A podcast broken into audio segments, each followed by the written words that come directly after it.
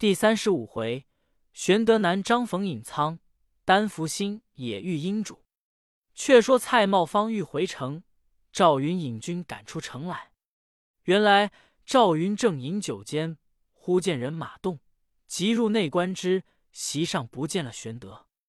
云大惊，出头管射，听的人说：“蔡瑁引军往西赶去了。”云火急绰枪上马。引着袁带来三百军，奔出西门，正迎着蔡瑁，急问曰：“吾主何在？”瑁曰：“使君逃袭而去，不知何往。”赵云是谨细之人，不肯造次，即策马前行。遥望大西，别无去路，乃复回马，喝问蔡瑁曰：“如请吾主赴宴，何故引着军马追来？”茂曰：“九郡四十二州县官僚聚在此，吾为上将，岂可不防护？”云曰：“汝必无主何去了？”茂曰：“闻使君匹马出西门，到此却又不见。”云惊疑不定，直来西边看时，只见隔岸一带水迹。云暗忖曰：“难道连马跳过了西去？”令三百军四散观望，并不见踪迹。云在回马时，蔡瑁已入城去了。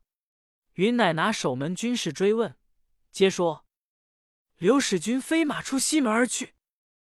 云在欲入城，又恐有埋伏，遂即引军归新野。却说玄德跃马过溪，似醉如痴，想此阔涧一跃而过，岂非天意？以礼望南，张策马而行。日将晨曦，正行之间，见一牧童跨于牛背上，口吹短笛而来。玄德叹曰：“吾不如也。”遂立马观之。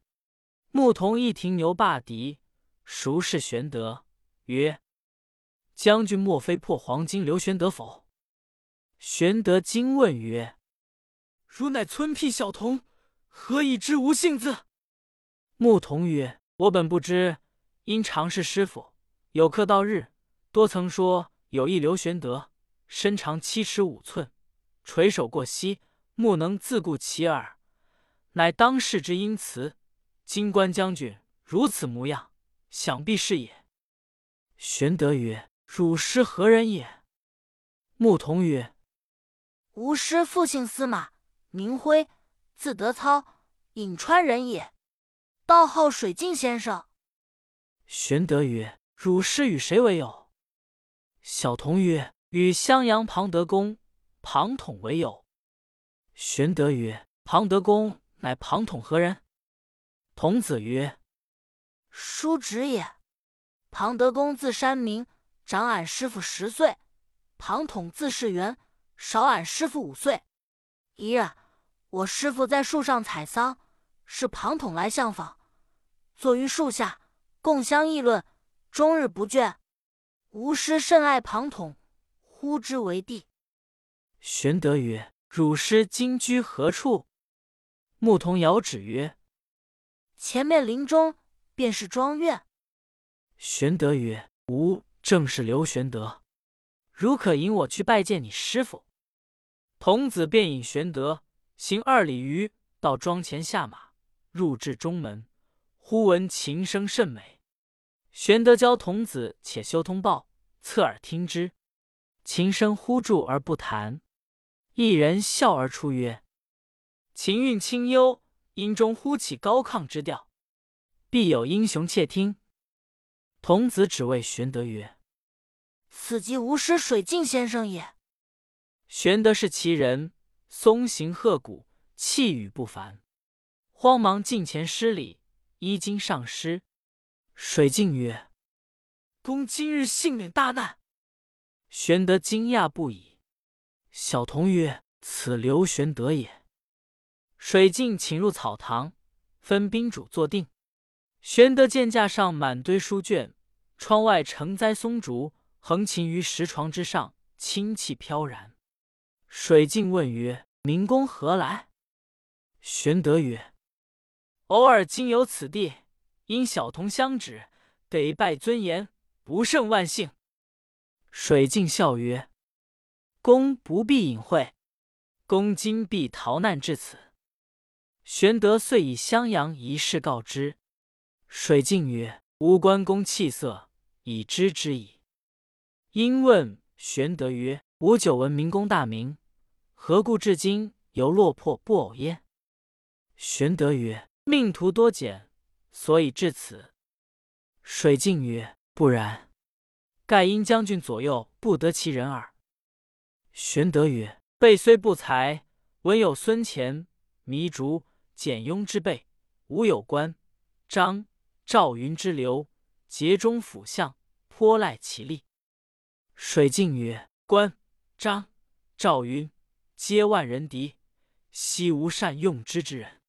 若孙乾、糜竺辈，乃白面书生，非经纶济世之才也。”玄德曰：“备亦常侧身以求山谷之遗贤，乃未遇其人何？”水镜曰：“岂不闻孔子云：‘时事之义，必有忠信。’何谓无人？”玄德曰：“备愚昧不识，愿赐指教。”水镜曰：“公闻荆襄诸郡小儿谣言乎？其谣曰：八九年间始欲衰，至十三年无节矣。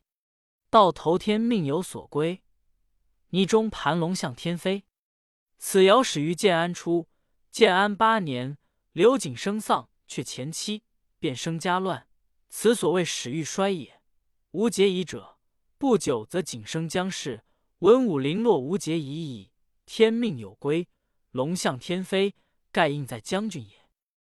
玄德闻言惊谢曰：“备安敢当此？”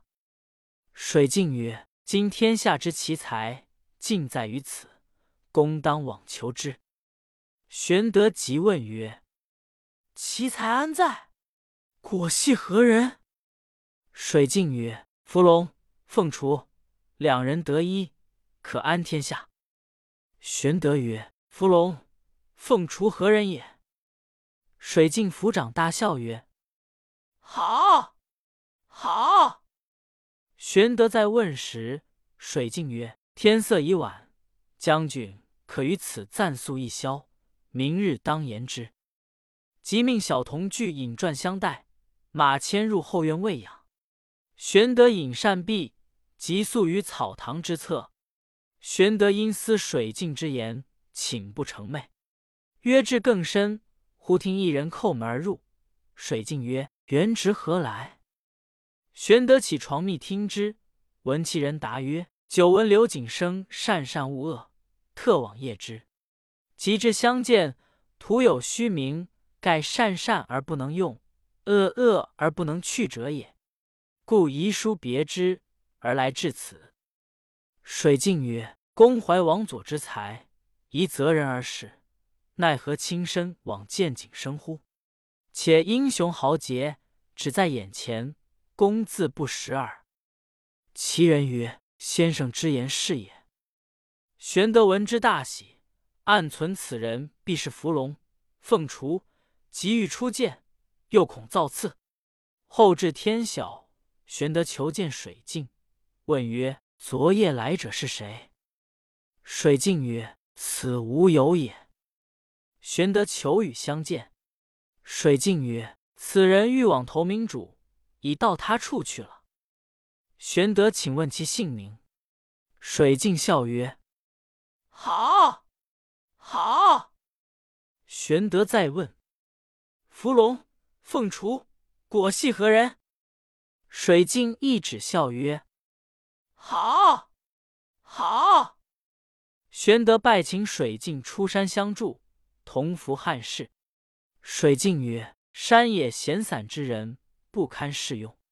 自有圣无十辈者来助攻，公以访之。”正谈论间，忽闻庄外人喊马嘶，小童来报：“有一将军。”引数百人到庄来也，玄德大惊，急出视之，乃赵云也。玄德大喜，云下马入见曰：“某夜来回县，寻不见主公，连夜跟问到此。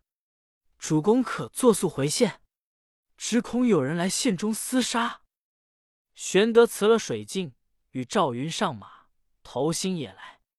行不数里，一彪人马来到，视之，乃云长、翼德也。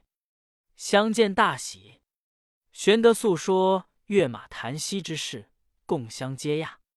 到县中，与孙乾等商议。乾曰：“可先致书于景生，速告此事。”玄德从其言。即令孙乾赍书至荆州。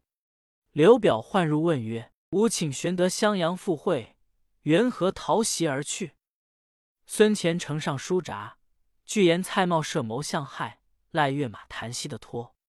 表大怒，即唤蔡瑁，责骂曰：“汝焉敢害吾弟！”命推出斩之。蔡夫人出，哭求免死。表怒犹未息。孙乾告曰：“若杀蔡瑁，恐皇叔不能安居于此矣。”表乃责而视之，使长子刘琦同孙乾至玄德处请罪。其奉命赴新野，玄德接着设宴相待。酒酣，其忽然堕泪。玄德问其故，其曰：“继母蔡氏常怀谋害之心，执无忌免祸。”信书父指教，玄德劝以小心尽孝，自然无祸。次日，其弃别，玄德乘马送其出郭，因指马谓其曰：“若非此马，吾以为泉下之人矣。”其曰：“此非马之力，乃叔父之鸿福也。”说罢，相别，留其涕泣而去。玄德回马入城。忽见世上一人，葛巾布袍，皂绦乌履，长歌而来。歌曰：“天地反复兮，火欲卒；大厦将崩兮，一木难扶。山谷有贤兮，欲投明主；明主求贤兮，却不知无。”玄德闻歌，暗思：此人莫非水镜所言伏龙凤雏乎？遂下马相见，邀入县衙。问其姓名，答曰：“某乃尹上人也，姓丹，名福。久闻使君纳士招贤，欲来投托，未敢折造，故行歌于市，以动尊听耳。”玄德大喜，代为上宾。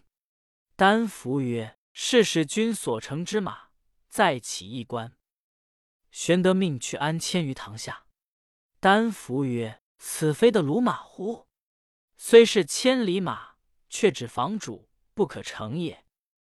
玄德曰：“以应之矣。”遂具言乐谈息之事。夫曰：“此乃旧主，非房主也。终必防一主，某有一法可攘。”玄德曰：“愿闻攘法。”夫曰：“公义中有仇怨之人，可将此马赐之，待防过了此人，然后乘之。”自然无事。玄德闻言变色曰：“公出至此，不教吾以正道，便叫做利己防人之事，备不敢闻教。”福笑谢曰：“相闻使君仁德，未敢变性，故以此言相示耳。”玄德亦改容起谢曰：“备安能有人得及人？唯先生教之。”夫曰：“吾自引上来此。”闻新野之人歌曰：“新野木，刘皇叔自到此，民风足，可见使君之人得及人也。”玄德乃拜丹福为军师，调练本部人马。却说曹操自冀州回许都，常有取荆州之意，特差曹仁、李典并降将吕旷、吕翔等领兵三万，屯樊城、虎视荆襄，就探看虚实。使吕旷。吕翔禀曹仁曰：“今刘备屯兵新野，招军买马，积曹储粮，其志不小，不可不早图之。吾二人自降丞相之后，未有寸功，愿请精兵五千，取刘备之头，以献丞相。”曹仁大喜，与二旅兵五千前往新野厮杀，探马飞报玄德。玄德请丹福商议，福曰。既有敌兵，不可令其入境。可使关公引义军从左而出，以敌来军中路；张飞引义军从右而出，以敌来军后路。公自引赵云出兵前路相迎，敌可破矣。玄德从其言，即差关张二人去气，然后与丹福、赵云等共引二千人马出关相迎。行不数里，只见山后尘头大起，吕旷、吕翔引军来到，两边各设住阵脚。玄德出马于其门下，大呼曰：“来者何人？敢犯无境！”吕旷出马曰：“吾乃大将吕旷也，奉丞相命，特来擒汝。”玄德大怒，使赵云出马，二将交战。不数合，赵云一枪刺吕旷于马下，玄德挥军掩杀，吕翔抵敌不住，引军便走。正行间，陆棒一军突出，为首大将乃关云长也，冲杀一阵，吕翔折兵大半，夺路走脱。行不到十里，又一军拦住去路，为首大将挺矛大叫：“张翼德在此！”直取吕翔，翔措手不及，被张飞一矛刺中，翻身落马而死。余众四散奔走，玄德合军追赶，大半多被擒获。玄德班师回县，重待担负，稿赏三军。却说败军回见曹仁，报说二吕被杀，军士多被活捉。曹仁大惊，与李典商议。典曰。二将欺敌而亡，今只宜按兵不动，申报丞相，起大兵来征剿，乃为上策。人曰：“不然，今二将阵亡，死者许多军马，此仇不可不急报。亮星野弹丸之地，何劳丞相大军？”典曰：“刘备人杰也，不可轻视。”人曰：“公何妾也？”典曰：“兵法云知彼知己，百战百胜。某非怯战，但恐不能必胜耳。”人怒曰：“公怀二心耶？吾必欲生擒刘备。”典曰：“将军若去，某守樊城。”人曰：“汝若不同去，真怀二心矣。”典不得已，只得与曹仁点起二万五千军马。渡河头新野而来，正是偏壁既有于失辱，主将重新学齿兵，未知胜负何如？且听下文分解。